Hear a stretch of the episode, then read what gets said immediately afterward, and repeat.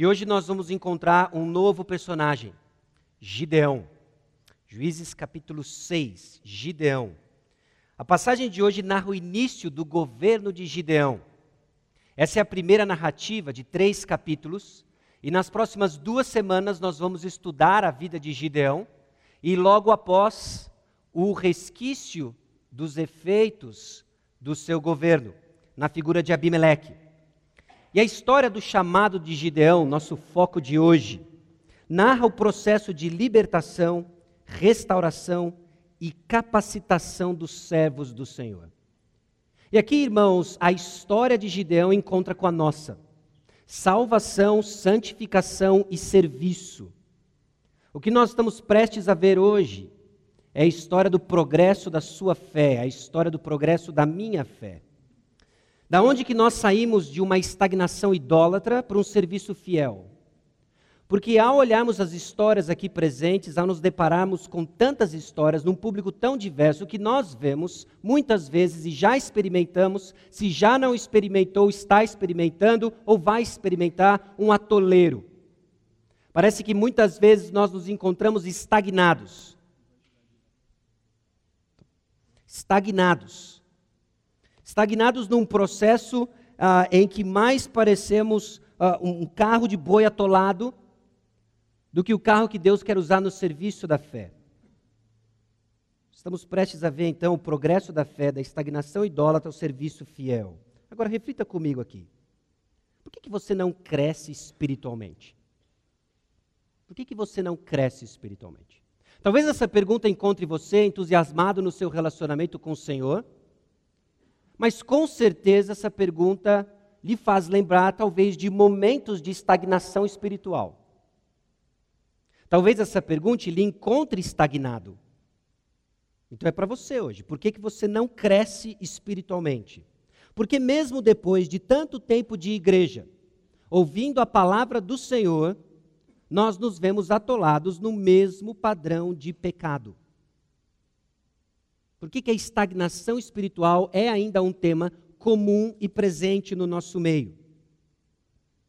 E nessa reflexão nós precisamos reconhecer dois aspectos sobre a falta de progresso da nossa fé. A estagnação espiritual, ela é exposta por e em nossas aflições circunstanciais. Por vezes Deus nos coloca em meio a aflições, em meio a provas, em meio a tribulações, a fim de expor nossa estagnação espiritual. E ele faz isso não porque ele não nos ama, muito pelo contrário, porque ele nos ama. E ele nos ama tanto que ele não é indiferente ao nosso pecado. Então, por meio de circunstâncias difíceis, e são tantas as histórias difíceis que nos chegam a levar a lágrimas, o Senhor expõe nossa estagnação espiritual. Ela é vista em nossas aflições circunstanciais, e a estagnação espiritual também é vista em nossa inutilidade ministerial. Pare e pense sobre isso. Nossa estagnação é vista em nossas aflições. Talvez você olhe e fale assim: bom, Sacha, esse não é bem o meu caso. A vida anda tranquila, é óbvio que todos nós, como brasileiros, experimentamos algum tipo de aflição, se não pessoal, política mas talvez a sua estagnação seja vista na sua inutilidade ministerial. Isso é bem diferente de um ativismo, mas nós vamos desenvolver e reconhecer que Deus salva o seu povo para equipá-lo para o serviço.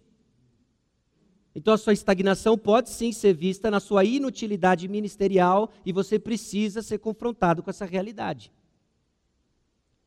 E eu espero que você saia daqui hoje convicto de que Jesus Cristo nos salvou e purificou para sermos usados em seu serviço. Se somos uma igreja e nos foi dada uma missão, uma tarefa de ir e fazer discípulos, saiba disso, o Senhor lhe salvou, o Senhor lhe santificou e Ele quer usá-lo no seu serviço. Você precisa sair daqui hoje convicto diante daquilo que nós estamos prestes a ler na história de Gideão. Acompanhe comigo Juízes capítulo 6, versículos 1 a 40.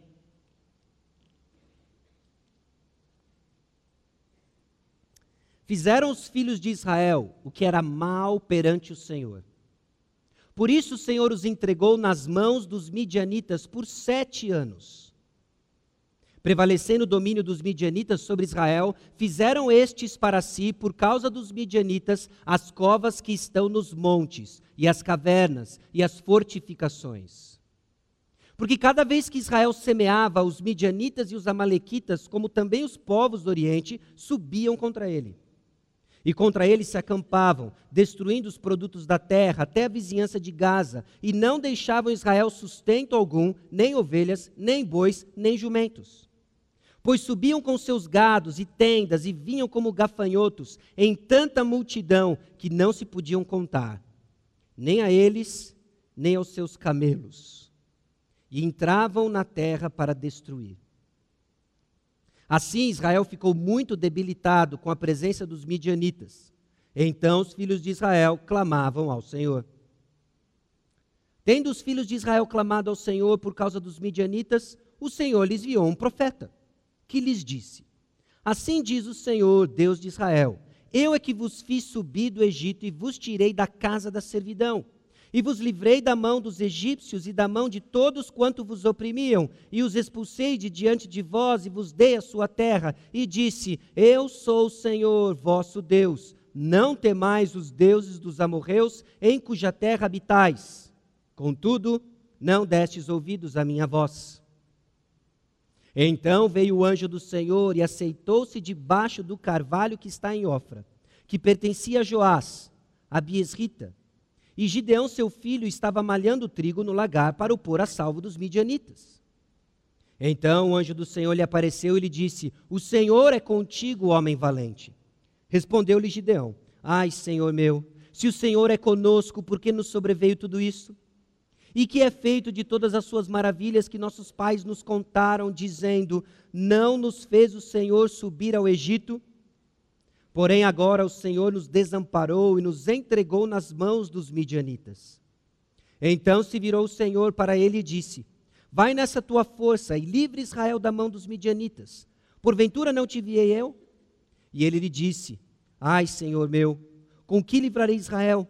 Eis que a minha família é a mais pobre em Manassés e eu o menor na casa de meu pai. Tomou-lhe o Senhor: Já que eu estou contigo, Ferirás os midianitas como se fossem um só homem. Ele respondeu: Se agora achei mercê diante dos teus olhos, dá-me um sinal de que és tu, Senhor. Por que me falas? Que me falas? Rogo-te que daqui não te apartes até que eu volte, e traga a minha oferta, e eu a deponha perante ti. Respondeu ele: Esperarei até que voltes. Então Gideão, então entrou Gideão e preparou um cabrito e bolos asmos de um efa de farinha a carne pôs num cesto, e o caldo numa panela, e trouxe-lhe até debaixo do carvalho e o apresentou. Porém o anjo de Deus lhe disse: Toma a carne e os bolos asmos, põe-nos sobre esta penha e derrama-lhes por cima o caldo.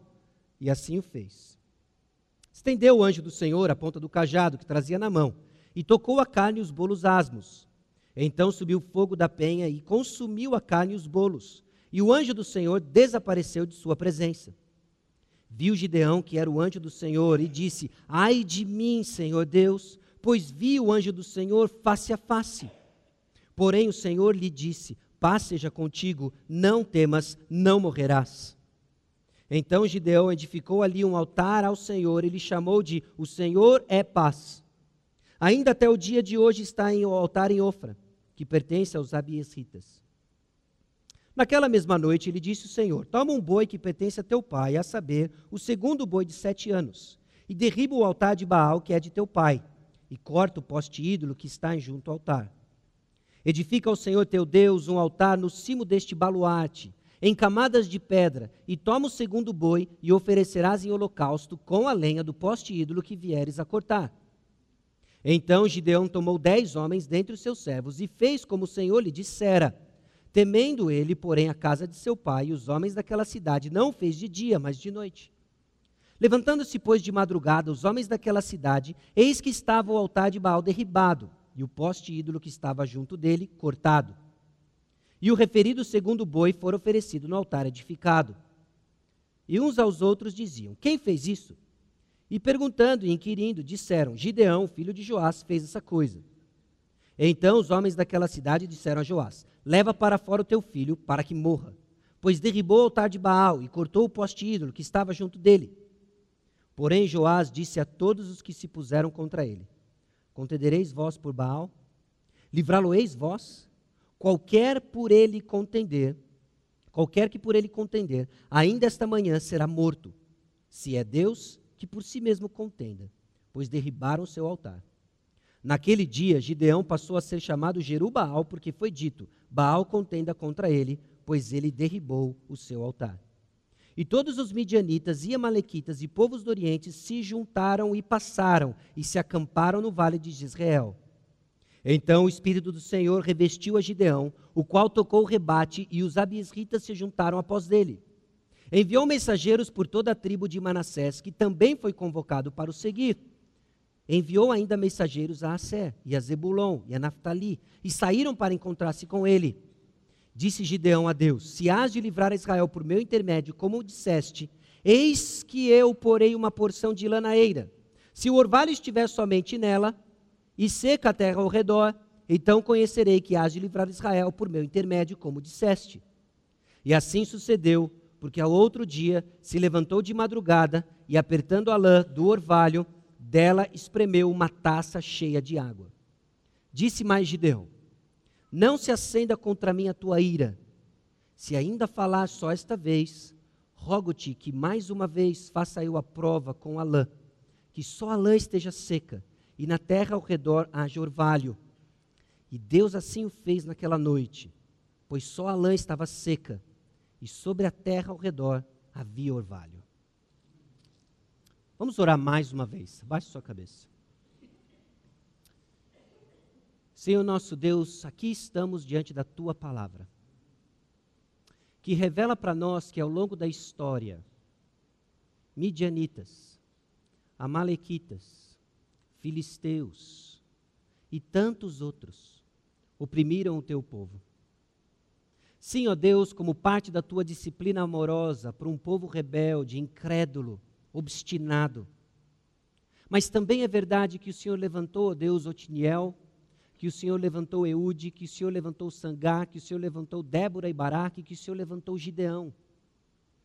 Libertadores, ó Deus, falhos, mas que o Senhor usou para uma liberdade, ó Deus, para o teu povo. E aqui estamos Oprimidos, ó Deus, pelo nosso pecado, oprimidos, ó Deus, pelo pecado do próximo, oprimidos, ó Deus, por diagnósticos, oprimidos, ó Deus, por provações. E Jesus é o nosso libertador. E clamamos mais uma vez que Cristo seja visto, que Ele liberte aqueles oprimidos, equipando-os, ó Deus, para o teu serviço. No nome de Jesus. Amém.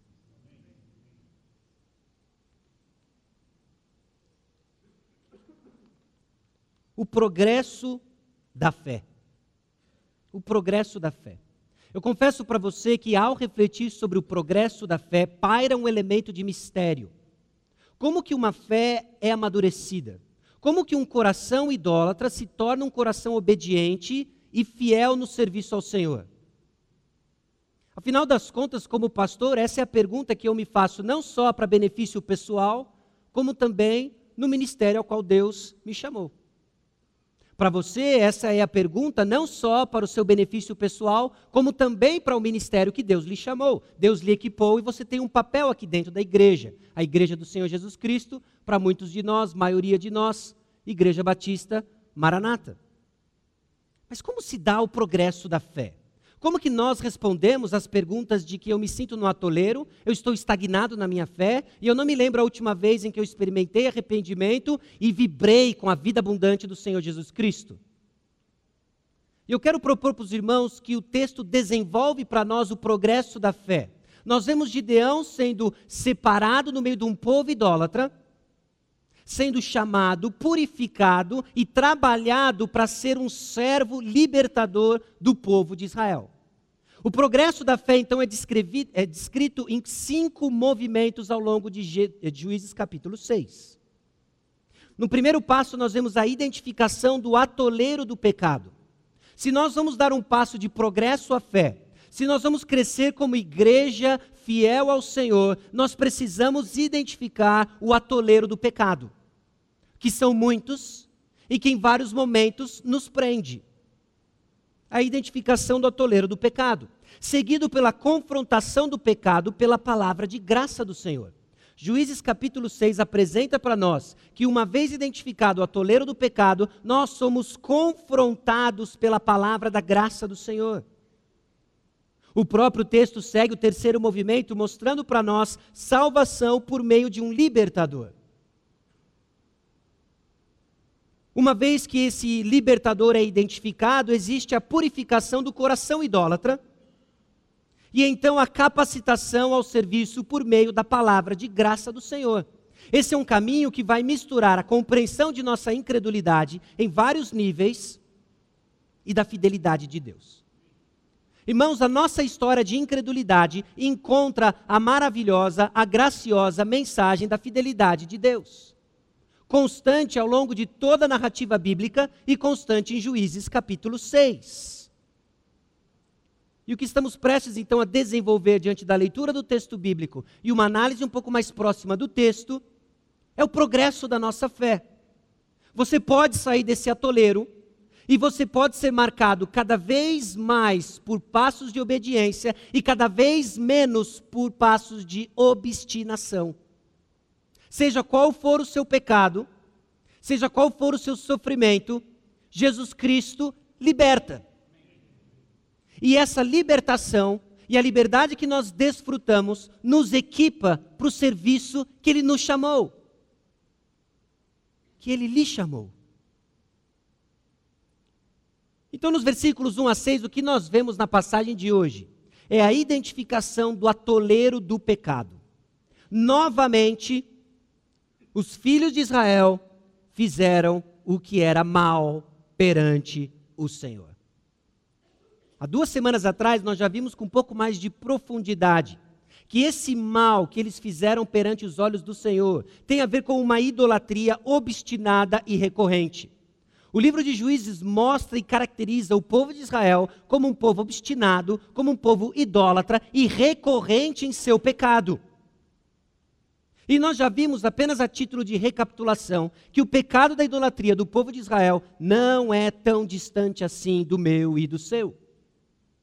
Você lembra que nós vimos que o eu é o centro de todas as coisas, que nosso coração, essa fábrica de ídolos, está tempo todo confeccionando para si mesmo ou algo relacionado ao conforto, ou algo relacionado ao controle, ou algo relacionado à aprovação. São forças eh, recorrentes em nosso coração que nos move.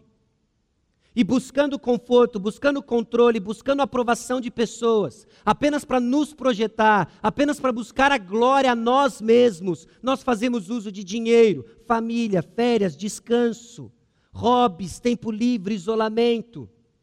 Todas elas coisas boas, mas que se tornam instrumentos do mal quando se tornam um fim para ganhar aquilo que mais desejamos.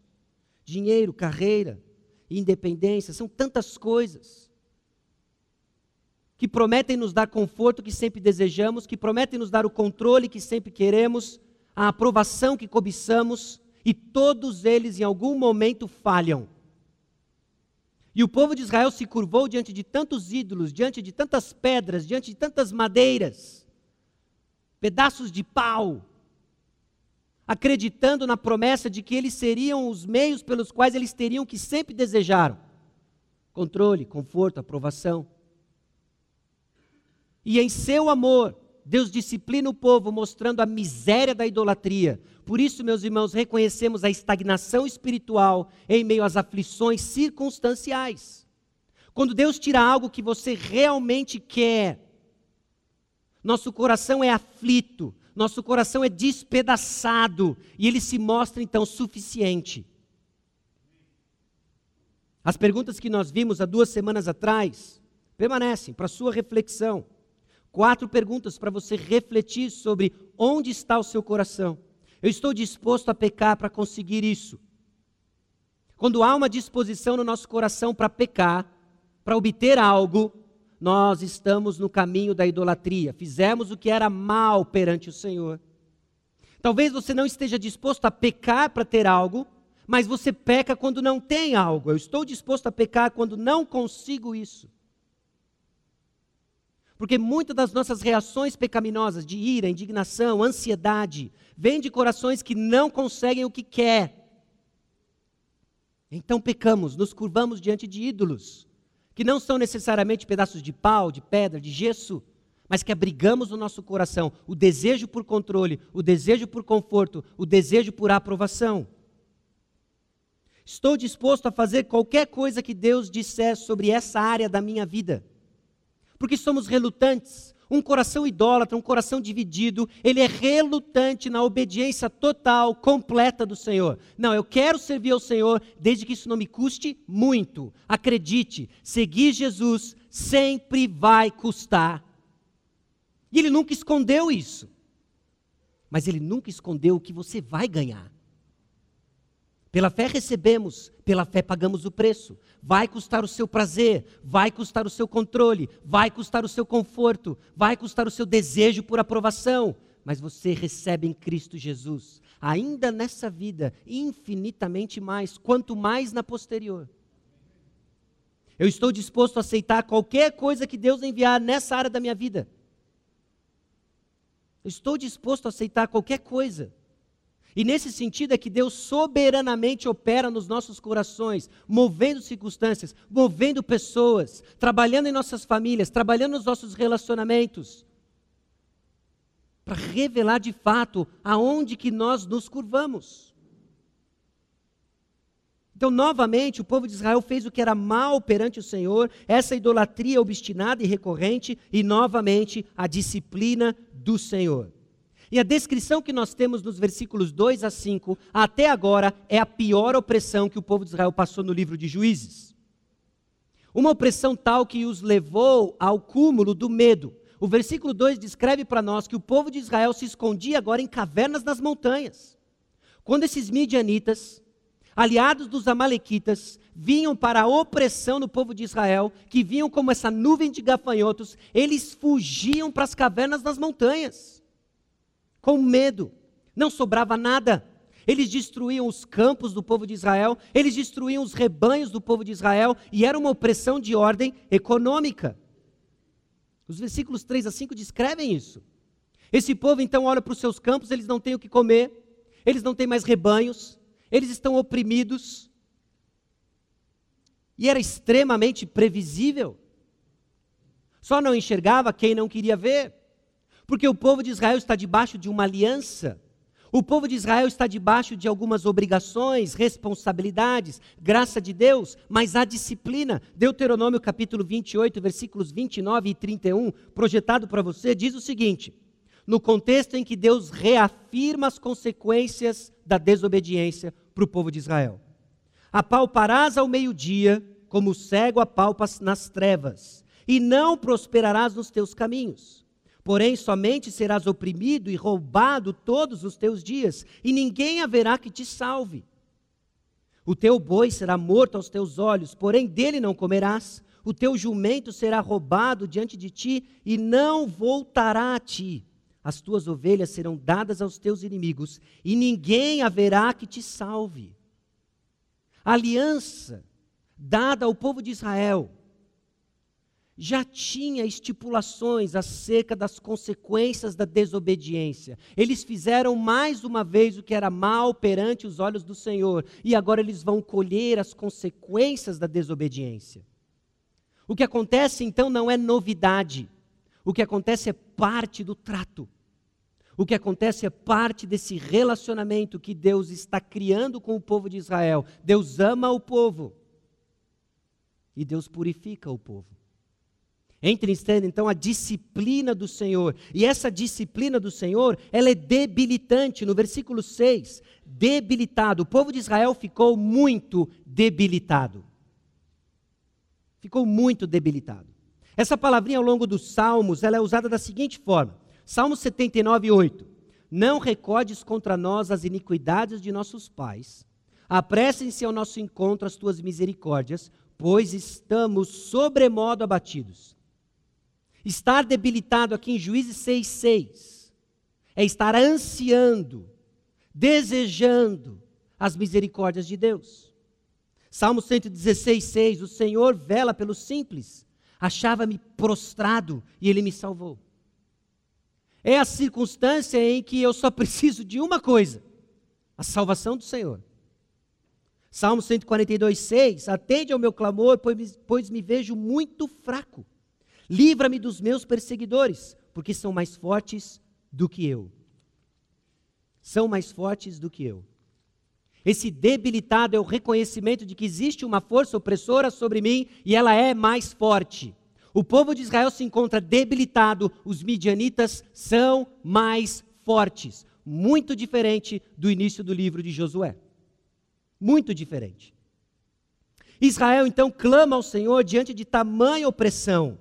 E aqui, meus irmãos, nós vemos que essa estagnação espiritual é vista nas aflições circunstanciais. Por meio das aflições mediadas pelos midianitas, o povo de Israel tem que encarar sua estagnação espiritual. O povo que havia sido separado pelo Senhor, cujo plano era ser um reino de sacerdote, agora se encontra totalmente estagnado, diante de falsos ídolos e disciplinado. Pare e pense na situação de Israel. Esse povo que tinha tudo, não tem nada, apenas para descobrir que Deus é tudo o que eles precisam. E assim é conosco, meus irmãos. Em circunstâncias aflitivas, na opressão circunstancial, reconhecemos que Deus é tudo, o quanto é tudo o que precisamos, quando não temos mais nada.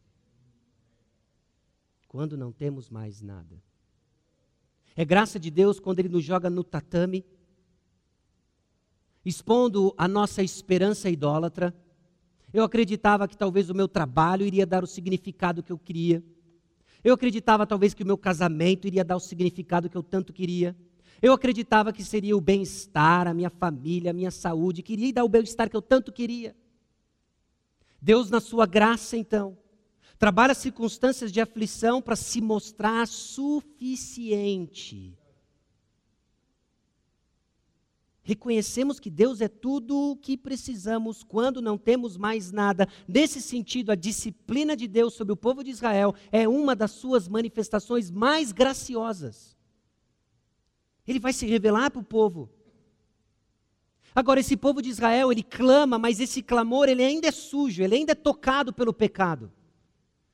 E nesse, e nesse ponto, meus irmãos, nós vemos a profundidade do atoleiro. Porque nós clamamos, nós choramos, nós suplicamos, ainda não entendendo a diferença entre remorso e arrependimento. Nós precisamos distinguir o que, que é remorso e o que, que é arrependimento genuíno. E nós vamos chegar lá. Primeiro aspecto, então, é a identificação do atoleiro do pecado. Se você vai experimentar progresso na sua fé, começa na identificação do atoleiro do pecado. O que, que é que você não larga a mão? O qual é o osso que você continua rosnando, que você continua abocanhando, e Deus está falando: me dá, me entrega, me dá, me entrega. Você diz: não, eu quero isso aqui, é bom demais. Nos unimos ao rico advogado quando ele fala: vai, vende tudo o que você tem e me segue. Não, eu acho que seguir Jesus não é tão bom assim quanto as riquezas que eu quero desfrutar. O que, que é para você? O que, que é que você não larga o osso? E Deus hoje ele chama a crer, confiar. Ele é melhor. Então vem a confrontação do pecado pela palavra de graça do Senhor. Deus ouviu o clamor do povo. Deus ouviu o clamor do povo. E a resposta divina é intrigante. Porque o povo clama pelas opressões dos midianitas. Pare e pensa você. Os midianitas estão oprimindo o povo. Eles têm campos, eles têm uma lavoura, eles têm um rebanho. Os midianitas vêm, oprimem, derrubam tudo saqueiam o rebanho. Eles já estão há sete anos assim. Sete anos. Eles clamam ao Senhor, o Senhor ouviu o clamor e deu para eles então um profeta. O profeta. Daqui a pouco a gente vai se despedir daqui, você vai pegar o seu carro, está chovendo lá fora. Imagina você depois do contorno ali, passando ali perto da vaca preta, voltando para casa, o seu carro pifa. Você é muito esperto, você fez um seguro, você liga para o seguro e fala: Meu carro quebrou, tem como alguém vir me buscar? Claro, o socorro já está indo. 15 minutos depois chega o socorro. Abre a porta, é um filósofo. Ser ou não ser, quebrar ou não quebrar. Eis a questão. No meio do caminho havia uma pedra, o senhor não viu, quebrou o carro. E você, mas não é bem essa ajuda que eu preciso. O carro quebrou, mande um mecânico. O carro quebrou, mande um guincho. Os midianitas estão oprimindo o povo e Deus manda um profeta. Deus manda um profeta. Bom, é interessante a mensagem do profeta, porque o profeta lembrou o povo do que eles tinham esquecido.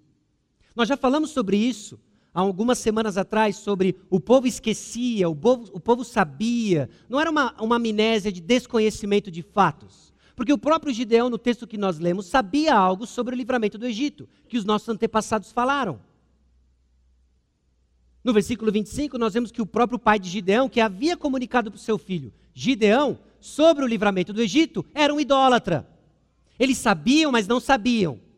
Eles lembravam, mas esqueceram. Então veio o profeta do Senhor.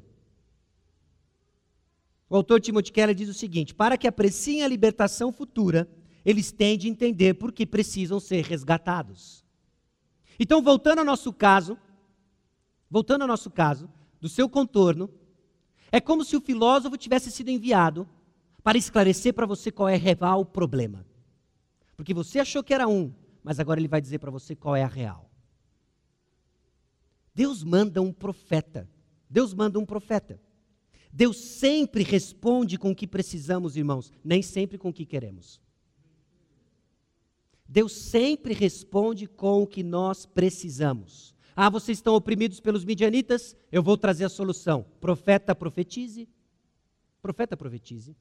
Você clama ao Senhor. Você clama ao Senhor por problemas conjugais. Problemas conjugais são comuns, nos afligem. Você clama ao Senhor. Como Deus tem respondido a você? Porque pode ser que a sua ira e indignação contra o Senhor seja porque você quer ouvir o que você quer, não o que você precisa, e Deus o tempo todo tem dito que você precisa. Talvez o seu problema seja no trabalho, Passa ano, vem ano, passa ano, vem ano, a situação continua estagnada, você clama ao Senhor e ele responde, mas você não ouve o que o Senhor tem a dizer. Não é de um profeta que eu preciso, não é do evangelho que eu preciso. Eu sei, Senhor, o que eu preciso. Eu preciso de um cônjuge 2.0. Eu preciso de filhos obedientes. Eu preciso de um emprego. Eu preciso de um emprego novo. Eu preciso de uma igreja nova. Eu não sei qual é a sua pegada mas você tem segurado em algo e não está ouvindo o Senhor e você está estagnado. Obrigado. Isso mesmo. Amém. Você está estagnado.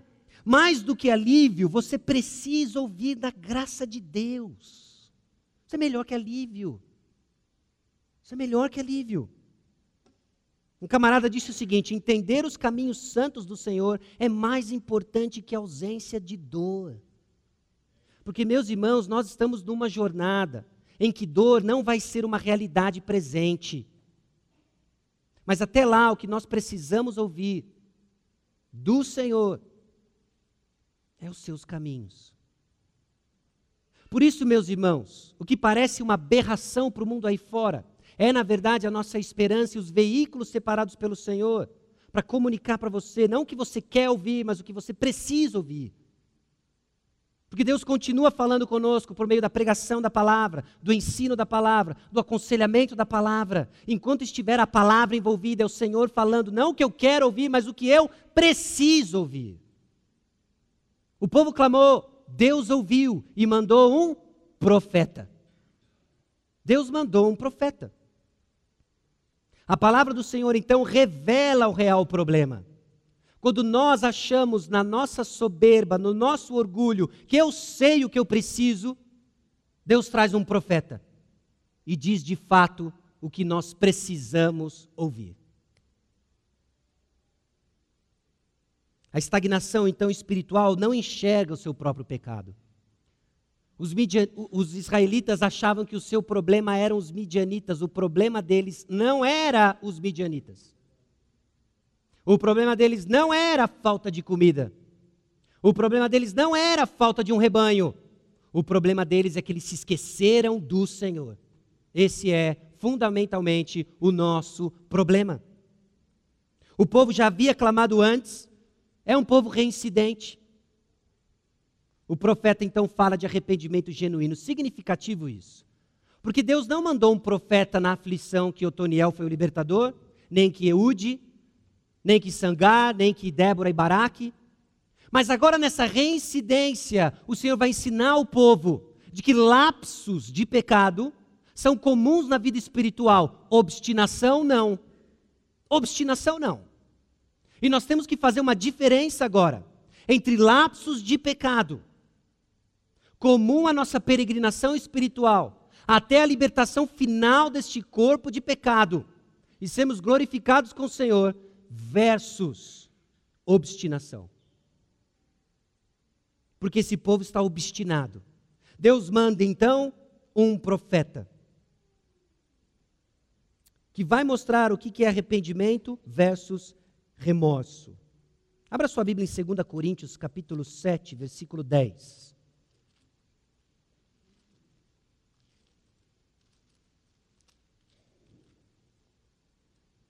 Segunda Coríntios 7, 10.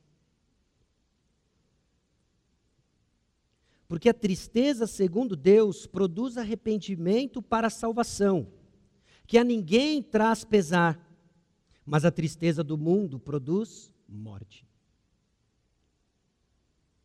Existem dois tipos de tristeza quando somos confrontados pelo nosso pecado. Existe uma tristeza saudável, e nesse sentido, quanto mais triste, melhor, em que você será confrontado pelo seu pecado, vai levá-lo ao arrependimento e esse vai levá-lo à vida. Mas existem as lágrimas de crocodilo, que vêm de um coração repleto de remorso, e que não encontra arrependimento. E Deus precisa ministrar o povo de Israel agora. A diferença que existe entre arrependimento genuíno e remorso. Presta atenção na tabela projetada. Arrependimento versus remorso. No remorso, existem tristeza pelas consequências do pecado. Porque o pecado traz consequências. E algumas delas são tristes até para o pecador mais obstinado. Oh, agora ninguém quer falar comigo, agora eu entrei em dívida. O pecado traz tristeza, até para quem está com remorso. Mas há uma tristeza que no arrependimento se concentra no único resultado permanente e real do pecado, a perda do Senhor. Quem encontra o arrependimento está triste porque perdeu o Senhor. O seu pecado se tornou um obstáculo para a comunhão com o Senhor. Há uma enorme tristeza. Eu perdi o Senhor. Sim, o bicho está pegando em todas as consequências. Minha vida virou de cabeça para o alto. Mas o pior, eu perdi o Senhor. Isso é alguém que está caminhando para um arrependimento que traz vida. No remorso, tem muito mais a ver conosco. É aquela preocupação de que eu fui injustiçado, minha vida está se de despedaçando. Olha o que fizeram comigo, ninguém me entende, ninguém me quer. Isso é o coração do remorso. Mas o coração do arrependido tem a ver com Deus. Deus foi ferido, sua natureza de Criador e Redentor está sendo rejeitada, sua salvação foi banalizada. Perdoa-me, Senhor. O remorso tem uma reação de desespero, porque ele vai ficar sem seu ídolo. Fui pego, sujou, vão cortar meu barato, eu não vou poder mais desfrutar daquilo que eu tanto queria. E o coração cheio de remorso entra em desespero. Mas o coração do arrependido, que sabe que a pior perda foi a comunhão com o Senhor, tem o seu coração cheio de esperança, porque por meio do arrependimento ele tem o que ele mais ama, o Senhor. O ídolo que você tanto ama vai esmagar você, vai pisar em você e vai te deixar na sarjeta. Mas quando o nosso coração se volta ao Senhor, quando o nosso coração reconhece a obra de salvação do Senhor, o que nós experimentamos é a vida abundante, ainda que as circunstâncias sejam desfavoráveis, ainda que o Senhor ministre difíceis circunstâncias, o nosso homem exterior se corrompa, o homem interior se renova cada dia. No remorso há atoleiro. São eventos repetitivos, intensos e não diminuem o número de vezes. É vez após outra, mais uma vez fizeram o que era mal perante o Senhor. Mas num coração arrependido, existem lapsos menos intensos, intervalos maiores entre os eventos. Há esperança. A expectativa, então, não é que você desfrute de uma vida glorificada aqui na terra, mas aqueles que têm essa esperança vão buscá-la, como se sua vida dependesse disso. Um coração cheio de remorso pergunta: por que o Senhor não resolve logo isso? E o coração arrependido diz: Senhor, capacita-me a reagir como Cristo nesse problema. Capacita-me, Senhor. Serão sete anos? Serão dezoito anos? Serão oito anos? Eu não sei. Capacita-me, Senhor. Essa identificação do atoleiro do pecado, então, é confrontada uh, pela palavra de graça do Senhor. E o que nós vemos na mensagem do profeta agora é que ele lembra o povo de Israel quem Deus é. Quem Deus é? É o Senhor que tirou você do Egito. O Senhor lhe tirou do Egito. O Senhor operou maravilhas e tirou você do Egito e colocou você na terra, na terra prometida. E quem você é? Você é aquele que não deu ouvido à minha voz. A palavra de graça nos encontra assim, meus irmãos. Quem nós somos? Nós somos pecadores obstinados. Nós nos fechamos para ouvir do Senhor. E quem é o Senhor? O Senhor é quem morreu na cruz do Calvário por causa do seu pecado. O túmulo está vazio. Esse é o Senhor.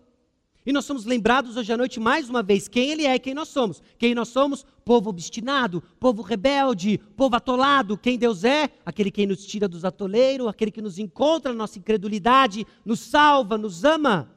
Esse é o Senhor. Esse é o Senhor. Agora, essa confrontação do pecado pela palavra de graça do Senhor levanta então um libertador. Levanta um libertador. Ainda que o arrependimento não tenha sido genuíno, o Senhor já começa a agir levantando um libertador. Muito parecido com a nossa história, meus irmãos. Porque quando nem sonhávamos em nos arrepender, Deus, na eternidade passada, já havia providenciado e levantado um libertador, e o nome dele é Jesus Cristo. Versículo 11: Então veio o anjo do Senhor. Deus levanta então um libertador. Agora abra sua Bíblia em Jeremias, capítulo 25. Porque isso é interessante para entendermos o contexto onde Deus levanta um libertador. Porque Deus vai levantar um libertador num contexto de graça. Graça. E você precisa prestar muita atenção nisso aqui. Jeremias capítulo 25.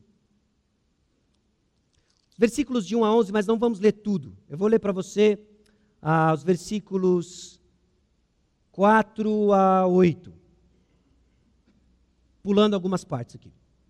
Também começando, começando de madrugada, vos enviou o Senhor todos os seus servos, os profetas, mas vós não os escutastes, nem inclinastes os ouvidos para ouvir. Quando diziam: Convertei-vos agora, cada um do seu mau caminho, e da maldade das suas ações, e habitai na terra que o Senhor vos deu e a vossos pais, desde os tempos antigos e para sempre. Não andeis após outros deuses, são informações dos profetas. Os profetas foram enviados para alertar o povo da idolatria. E qual foi a reação do povo? Versículo 8. Portanto, assim diz o Senhor dos Exércitos: visto que não escutastes as minhas palavras, Eis que mandarei buscar todas as tribos do norte, diz o Senhor, como também a Nabucodonosor, rei da Babilônia, e etc, etc, etc. E estamos aqui falando do exílio, da disciplina do Senhor, porque vocês não escutaram, eu vou mandar disciplina, exílio. Mas em juízes, o que nós vemos?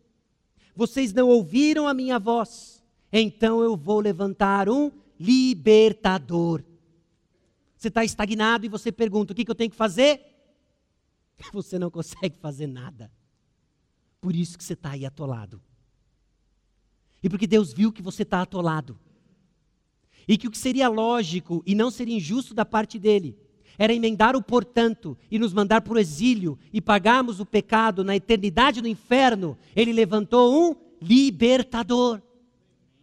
Quando nem sequer sonhávamos estar libertos do nosso pecado, o que, que ele faz? Ele levanta um libertador. O que, que você precisa? Você não precisa de algo, você não precisa fazer alguma coisa, você precisa de alguém, e o nome dele é Jesus Cristo. Deus levanta um libertador, Gideão. Israel não ouve, portanto, Deus levanta um libertador. Nós não ouvimos, então Deus levanta Jesus Cristo. Gideão estava morrendo de medo. Estava morrendo de medo. Esse camarada está malhando o trigo.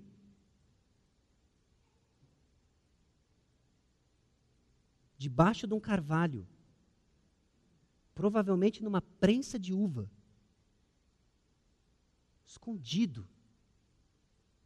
Porque se ele fizer onde ele deveria fazer, onde sopra uma brisa, os midianitas vão levar o que ele está fazendo. Ele está morrendo de medo. Deus então é presente para livrar. Então o anjo do Senhor lhe apareceu e lhe disse: O Senhor é contigo, homem valente. O Senhor é contigo nos remete a Josué 1,5. Quando Deus aparece a Josué e diz: Eu estou com você. Eu estou com você. Você já imaginou? Ouvir da boca do Senhor, estamos juntos, Está difícil, mas eu estou com você. estou contigo, homem valente. Gideão morrendo de medo, homem valente. Parece que Deus está de piadinha com Gideão. O cara está me tirando, estou aqui morrendo de medo. Pensei que era um midianita vindo, é o anjo do Senhor. Não, eu estou com você. Estou com você e não abro. Porque Deus sabe o que ele faz usando um homem medroso. Aliás, o que nós temos na Bíblia são inúmeros exemplos do que ele faz usando homens medrosos. Homens com medo. Homens com medo. Essa graça de Deus, então, vem antes do arrependimento, muito parecido com aquilo que nós temos com o Senhor. Deus nos encontra, meus irmãos, em nosso pecado e aflição para mostrar sua graça salvadora. Que bênção! Gideão está morrendo de medo, está sofrendo a mão dos midianitas e Deus encontra ele. Deus vai ao seu encontro, aonde você está hoje, oprimido talvez pelo seu pecado pessoal, oprimido talvez pelo pecado de outra pessoa próxima a você, oprimido talvez por simplesmente viver num mundo caído, cheio de pecado, cheio de problema. Deus encontra você. A resposta do Senhor então é: eu vou livrar. Eu vou livrar. Gideão, Gideão não entende isso. Gideão não entende. Você está comigo, mas e o que é todo esse mal que nós estamos vivendo? E não é muitas vezes essa pergunta que nós fazemos? O Senhor é comigo? Como? Olha a pindaíba que eu me encontro. Só presepada, só situação difícil. Eu ligo o jornal e vai vir mais uma delação premiada que vai impactar meu trabalho, vai impactar meu sustento, vai impactar tanta coisa. São problemas de ordem relacional, são problemas de vários tipos. E o Senhor está comigo. A estagnação de Gideão, então, é vista quando ele, ele foca em seus recursos, ele questiona o Senhor. No versículo 14, o Senhor diz: Eu estou com você. Note que Deus não responde necessariamente às perguntas de Gideão. Como pode o Senhor estar comigo? Olha o que está acontecendo. Aí no versículo 14, vai nessa força e livre Israel da mão dos midianitas. Parece que são dois diálogos diferentes que não se encontram. E Deus nos dá, meus irmãos, não o que nós queremos saber, mas o que nós precisamos saber. Eu não sei porque seu casamento está assim. Eu não sei o que está acontecendo com seus filhos. Eu não sei o que está acontecendo no seu trabalho. Mas uma coisa eu te digo: Jesus morreu na cruz e o túmulo está vazio. E ele diz que isso é suficiente. Creia. Creia e continue crendo. E ele segue livrando e ele segue transformando. Esse é o poder da palavra. E essa é a nossa obrigação como filhos dele de crer. Eu não sei o que são esses midianitas. Se o Senhor é comigo, por que, que eles estão fazendo isso? Obviamente nós sabemos, Gideão é ignorante quanto à lei, mas o Senhor, na sua graça, diz: Mas eu vou livrar você. Está difícil em casa? Sabe o que Jesus está falando hoje? Eu vou livrar você. Eu vou livrar você. Está difícil no trabalho? Sabe o que Jesus está dizendo? Eu vou livrar você. Confie. Como não confiar naquele que mandou seu próprio filho para morrer por você, quando você ainda virava as costas para ele? Ele é fiel. Ele é fiel ao seu povo, esse povo obstinado, estamos no quarto ciclo. E Deus mais uma vez encontra o povo no seu medo, no seu pecado. A estagnação não reconhece o Senhor, ela é míope. Gideão pede a confirmação do que o Senhor está falando. Ele pede um sinal, olha, é, é você mesmo, ele não reconhece o Senhor. Nós temos, na nossa estagnação, meus irmãos, nós temos dificuldade de ouvir. É o Senhor mesmo? É o Senhor mesmo? Será que é o Senhor quem está falando mesmo? A reação de Gideão, então, quando ele vê o Senhor, ele morre de medo. Ele estava com medo dos midianitas, ele vai ter um medo maior ainda. Ele viu o Senhor. Isso é muito semelhante à reação de Moisés, muito semelhante à reação dos discípulos. Muito semelhante à da mulher com hemorragia, nós vimos hoje no estudo de Marcos na escola dominical. Medo da hemorragia, um problema de saúde. Medo do gadareno, gerazeno. Medo, medo dos discípulos no mar, da tempestade. Aí Jesus aparece, controla o mar. Jesus aparece, liberta o endemoniado. Jesus aparece, cura a hemorragia. E a reação das pessoas é de mais medo. Terror. E aqui tem uma lição para nós. Porque nós banalizamos a fé. Nós deixamos de apreciar a graça de Deus porque nós não temos uma compreensão da santidade de Deus. Então você escuta o termo graça e você ouve e vive, liberou geral. Você não aprecia a graça que lhe foi dada, porque você não tem uma visão adequada da santidade de Deus. E homens que estiveram cara a cara com a santidade de Deus morreram de medo. Então, num certo sentido, que Deus nos faça morrer de medo, para descobrir da Sua graça que conforta. Não existe nada de maravilhoso na graça de Deus, se não houver temor de Sua santidade. Deus é santo. Deus é santo. Que isso põe uma trava na nossa boca.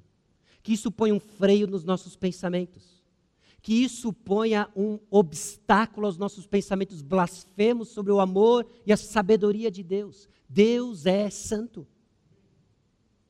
E por que não estamos deslumbrados então com a graça dele? Porque ainda não enxergamos a sua santidade. Mostra-nos, Senhor, a sua santidade. Devagar, senão a gente morre.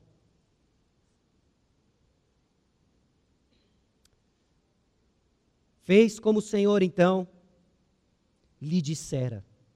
Gideão agora vai ter o seu coração purificado. Se Deus vai nos usar, Ele nos liberta e Ele purifica o nosso coração da idolatria. Nos versículos 25 a 32, como nós lemos, Gideão então é chamado a purificar o altar. Havia um poste ídolo, havia um altar idólatra na casa de seu pai. E ele é chamado então a purificar isso. O Senhor dá uma ordem para ele. E sabe o que ele faz? Ele obedece à ordem do Senhor. Ele obedece a ordem do Senhor. Gideão faz isso de noite, porque ele estava morrendo de medo dos homens. Meus irmãos, esperança para nós. Porque obediência legítima, fé genuína, não exclui morrer de medo. Gideão não foi chamado para ser herói. Gideão foi chamado para ser obediente. obediente. E sabe o que ele faz? Ele obedece. Ele obedece. Ele fez exatamente como o Senhor tinha dito para ele. Nós precisamos então aprender, juntamente com Gideão, que confiar em Deus significa superar nosso medo dos homens. E nós temos vários. Nós tememos o que as pessoas pensam sobre nós. Nós tememos as consequências do que elas podem fazer conosco. Então não obedecemos. Exemplo básico: falar de Cristo para alguém. Falar de Cristo para alguém. Mas se eu fizer uma pesquisa, se você já está na igreja há um pouco mais de alguns meses, você sabe que é a vontade de Deus para que nós falemos de Cristo para as pessoas. Por que não fazemos? Porque tememos. Tememos quem? Homens. Não é que a gente não vai falar de dia nem de noite. Nós não falamos e ponto final. Mas temer a Deus, obedecer a Deus, implica em superar o nosso medo dos homens. O que as pessoas vão falar quando verbalizamos nossa fé. A maturidade da fé, então, de Gideão é vista nos passos de obediência que ele toma com as informações que ele tem. Obediência era essencial, heroísmo era opcional. E Deus precisa purificar agora a adoração de Gideão, porque o serviço do Senhor é incompatível com a idolatria de coração. Sabe por que muitos de nós são inúteis ministerialmente? Sabe por que muitos de nós são estagnados ministerialmente? Porque você não tem tempo de servir ao Senhor, porque está entretendo os seus ídolos. A estagnação espiritual é vista em sua apatia ministerial e provavelmente ligada ao culto de algum ídolo de nossa época. Estou ocupado demais no meu trabalho, no meu serviço, então eu não consigo servir ao Senhor. Você ama o controle que seu trabalho lhe dá? Você ama o controle que o dinheiro do seu trabalho lhe dá? Você ama o conforto que o seu trabalho lhe dá? E você diz: Eu não consigo servir ao Senhor, estou ocupado demais. Você não serve ao Senhor porque seu coração é idólatra, não é entregue ao Senhor. Ah, eu não sei fazer muita coisa. Eu não sei fazer muita coisa. Então, então eu vir aqui, sentar na igreja, levantar e ir embora, e viver a minha vida de segunda a sábado, vendo domingo de novo. Eu até chego perto do horário, não tem problema, porque eu não sei fazer muita coisa. Talvez amamos tanto o nosso conforto, porque é desconfortável servir ao Senhor. Vai custar sua vergonha? Vai sim. É desconfortável servir ao Senhor. Mas é o certo servir ao Senhor. Ah, servir na igreja é coisa de beato gospel.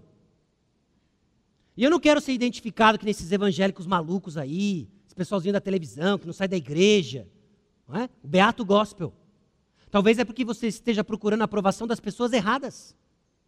Você queira se identificar muito mais com aqueles que aplaudem você por feitos profissionais, por feitos pessoais, do que aquele que morreu por você e pede agora que você viva por ele. Ou o meu momento de vida não permite. Os irmãos, nenhum momento de vida permite. Talvez você seja jovem demais e tenha uma carreira ainda para construir. Talvez sua família seja nova demais e tenha os filhos para criar. Talvez agora seus filhos são grandes demais, dão muito trabalho, não tem como servir ao Senhor. Agora você está cansado demais, não consegue servir ao Senhor. Seu momento de vida nunca vai permitir.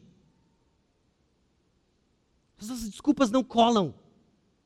Elas revelam apenas a quem nós servimos. E Gideão agora precisa purificar o seu coração. E se vamos crescer na fé, o seu coração precisa ser purificado da sua idolatria, das desculpas que você inventa. Por circunstâncias difíceis ou não, o Senhor liberta. Com o coração purificado, então, Gideão vai ter agora a sua capacitação ao serviço por meio da palavra de graça do Senhor. Ele já pediu um teste para o Senhor. E nesse teste ele tem a confirmação de que é o Senhor falando. Ele já sabe, é o Senhor quem está falando. Mas agora ele quer uma confirmação de que o que ele está falando irá acontecer. Agora é o segundo teste. Tá bom, é o Senhor, é o Senhor. Agora eu quero um teste de que o que o Senhor está falando vai acontecer. E eu confesso para você que eu vim nessa passagem para estudar já com preconceito. Assim, eu vou malhar Gideão. Mas vou pegar Gideão, cara, eu vou dilacerar ele. Somos nós, Gideão somos nós. ah, incrédulos. É, ele tinha certo nível de incredulidade,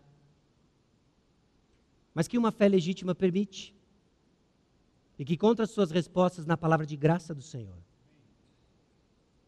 Nós vamos pegar leve com Gideão, mas nós vamos entender o contexto que ele está pedindo sinais.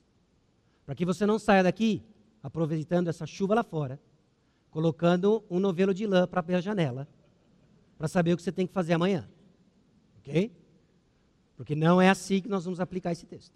Definitivamente não é assim que nós vamos aplicar esse texto. Esse texto. O que nós aprendemos do teste de Gideão? Ele tem uma confirmação de que o Senhor irá com ele, assim como Moisés teve. Porque existe um enorme paralelo entre Gideão e Moisés nessa passagem. A própria passagem alude aos feitos operados por meio de Moisés, a libertação do povo do Egito.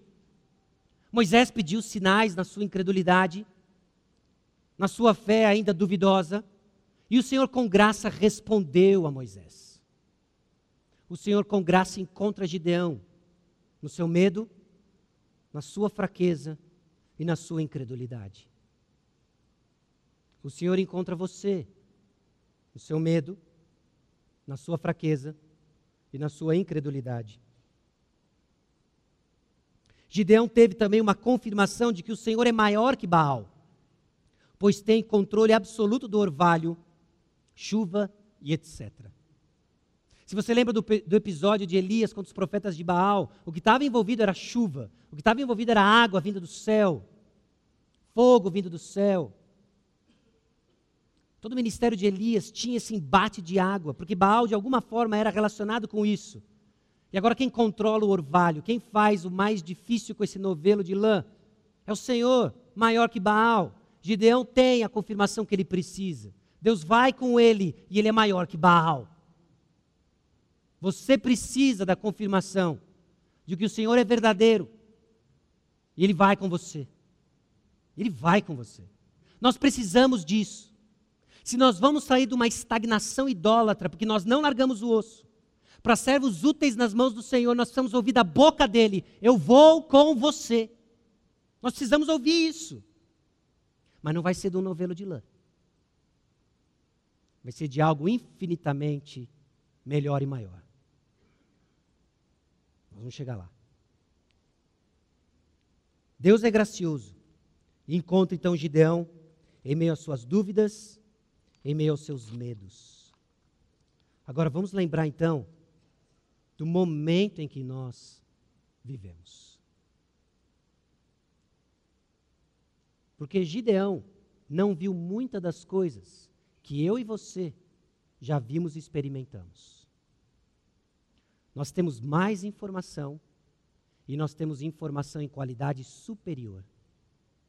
Hebreus capítulo 1, versículos 1 e 2 diz o seguinte: Havendo Deus outrora falado muitas vezes e de muitas maneiras aos pais pelos profetas, nesses últimos dias nos falou pelo Filho, a quem constitui o herdeiro de todas as coisas, pela qual também fez o universo.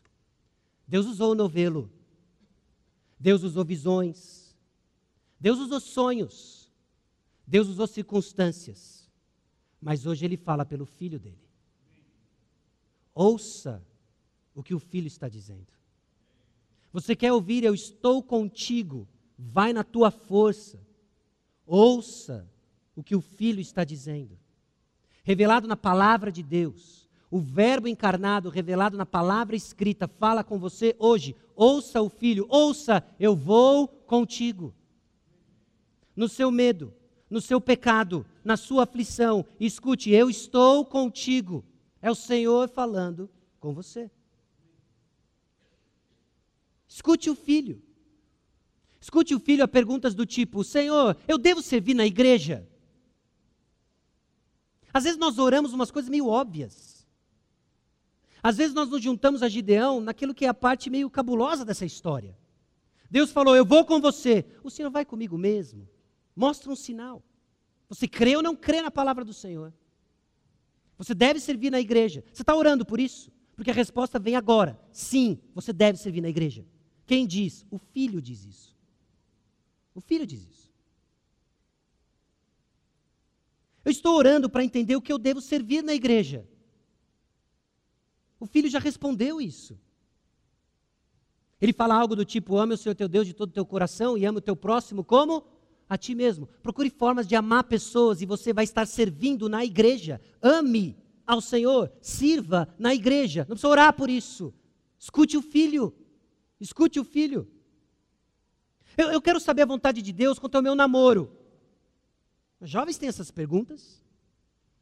E, num certo sentido, eu acho louvável. Você quer saber a vontade de Deus para o seu namoro?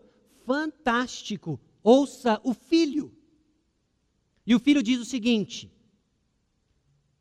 Não tenha julgo desigual. O fulaninho, a ciclaninha, é crente em Cristo Jesus? Isso não é o único critério, mas é o básico. Porque se não é, você está perdendo seu tempo orando, com cara de piedade lavada, no maior pecado que você está, estagnado na sua caminhada espiritual. Você não precisa orar por isso. O Senhor já disse: escute. Vai pôr novelo para saber? Não põe novelo para saber, escute o Senhor. Ou um namoro sem propósito, vai pôr fogo nas vestes aí. Escute o que o Senhor está falando. Um namoro impuro, é, a gente está aí vacilando com umas impurezas, vamos orar para o Senhor para ver se tem que continuar ou não. Eu já sei a resposta. Aliás, está escrito, 1 Tessalonicenses 4, 3. Essa é a vontade do Senhor, que vos abstenhais da prostituição. E busque a santificação. Ouça o filho. Ouça o filho. E se é algo que você está estagnado, já tem a resposta. Termina esse Paranauê aí. Que isso é rolo. Ah, eu não sei qual a vontade de Deus para o meu casamento. Ore por mim. Eu sei. Fique casado e aprenda a amar seu cônjuge.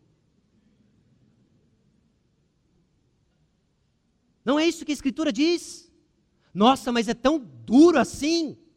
Não, é o mais duro, sabe o que é? Negar a si mesmo e carregar a sua cruz. O resto é consequência. Parece que a gente fica boquiaberto. Nossa, que duro, hein? Você está na igreja há quanto tempo? Você nunca ouviu isso? Por favor. Escute o filho. Escute o filho. E sabe por que você tem que escutar o filho? Porque ele quer usar você. Porque ele vai usar você. Nos tirando então dessa estagnação idólatra e nos levando a um serviço fiel ao Senhor. Para que essa mentalidade de pobre coitado, ó vida aos céus, fique junto com os midianitas. Vai, toma, leva embora. Porque o Senhor me libertou disso, para viver para Ele. Talvez a gente esteja junto com Gideão fazendo as perguntas erradas. Você sofre e clama por causa do seu casamento, por causa do seu trabalho, por causa da sua família. E Deus está falando: olha, isso está resolvido, eu morri por você, o túmulo está vazio, agora me serve, eu vou contigo. Talvez nós estamos procurando as perguntas erradas e não encontramos resposta porque não escutamos o filho. E o que, que ele está dizendo? Ame o Senhor teu Deus e ame o próximo como a ti mesmo. Será que nós não sabemos a resposta ou não queremos vivê-las?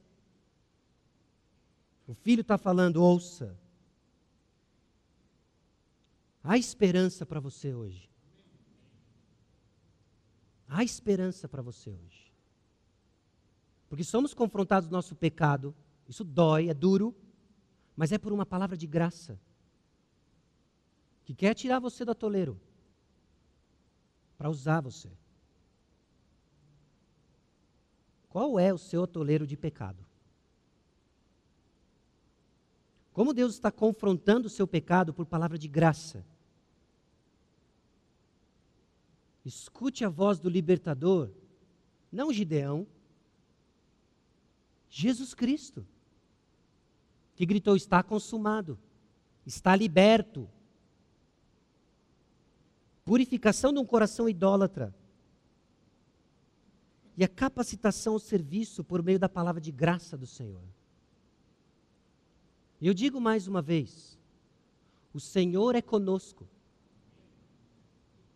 A pergunta é: por que você não experimenta isso? Abra comigo em Mateus capítulo 28. E deixe-me sugerir algo para você.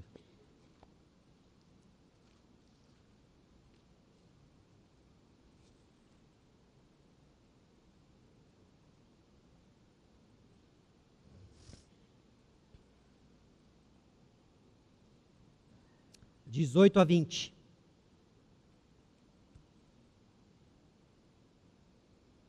Mateus 28, diz assim: Jesus, aproximando-se, falou-lhes, dizendo: Toda autoridade me foi dada no céu e na terra. Ide, portanto, fazei discípulos de todas as nações, batizando-os em nome do Pai e do Filho e do Espírito Santo, ensinando-os a guardar todas as coisas que vos tenho ordenado. E eis que estou convosco todos os dias, até a consumação do século. Nós vamos experimentar a presença do Senhor, enquanto vivemos em obediência ao Senhor, fazendo discípulos do Senhor. Talvez seja a hora de tirar os olhos do seu casamento, da sua família, do seu trabalho, ou qualquer que seja o midianita que está te afligindo, e lembrar que Ele é contigo. Obedeça, faça discípulos. Faça discípulos. Quando foi a última vez que você abriu a Bíblia com alguém e falou assim: meu irmão, minha irmã, vamos estudar juntos a palavra do Senhor. Vamos aprender mais do que Ele fez por nós. Quando foi a última vez que você se aproximou de um colega de trabalho, de um familiar descrente, e abriu a palavra oferecendo a esperança do Evangelho? Se você não lembra a data, talvez eu já saiba algo sobre você. Você não experimenta a presença do Senhor já faz um tempo, não é? Porque Ele está com a igreja dele. E a igreja dele está fazendo discípulos até que ele volte. Deus nos move da estagnação do atoleiro para sermos discípulos fiéis, fazendo discípulos. Baixe sua cabeça, vamos orar.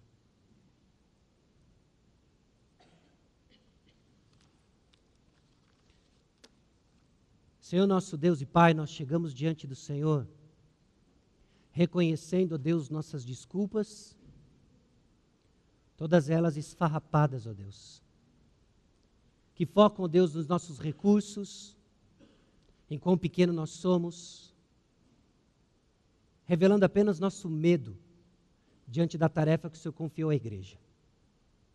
Fazer discípulos. Estamos estagnados, Senhor, porque estamos confortáveis em nossos relacionamentos, em nossos trabalhos. Mas quando, Deus, isso nos é tirado, experimentamos ira, indignação, ansiedade, revelando a Deus que temos servido o Deus errado, D minúsculo, que nunca irá nos satisfazer. Mas a tua palavra mostra um libertador, Jesus Cristo, que nos tira desse atoleiro, que nos mostra então o caminho de esperança, para sairmos dessa estagnação, ó Deus, rumo a um progresso. O progresso espiritual, ó Deus, a santificação progressiva, plano do Senhor para os teus filhos em que tem a ver, ó Deus, com uma comunidade vibrante, de fazer discípulos, ó Pai. Nós confessamos diante do Senhor nossa negligência. Vemos, ó Deus, pessoas no nosso meio que têm sim vibrado, ó Deus, com a ideia de falar de Cristo, de fazer discípulos, mas vemos estagnação no nosso meio, vemos apatia, apenas reflexo, ó Deus, de que estamos servindo deuses deste século e não Senhor. Liberta-nos, Senhor, disso. Purifica, ó Deus, a nossa idolatria, que o nosso foco então seja crescer em santificação pessoal, amando o Senhor nosso Deus, fazendo discípulos, em casa, fora de casa, no trabalho, fora dele, dentro da igreja. Levanta, Deus, então, homens e mulheres, ó Pai, que vão fazer exatamente o que o Senhor pediu que a igreja fizesse: discípulos a esperança e a fé que temos, ó Deus, é que o Senhor ouve nossa oração quando oramos a tua vontade. Essa é a tua vontade para nós. Conceda-nos a graça de sermos uma igreja fiel no discipulado, fiel no evangelismo, fiel na comunhão, todos eles centrados na prática da tua palavra. Que tenhamos vergonha de orar aquilo que o Senhor já revelou para nós na tua palavra E que sejamos convictos, ó Deus, não de que precisamos de mais revelação, mas apenas de obedecer a que nos foi dada. A tua vontade é a nossa santificação, a tua vontade é a nossa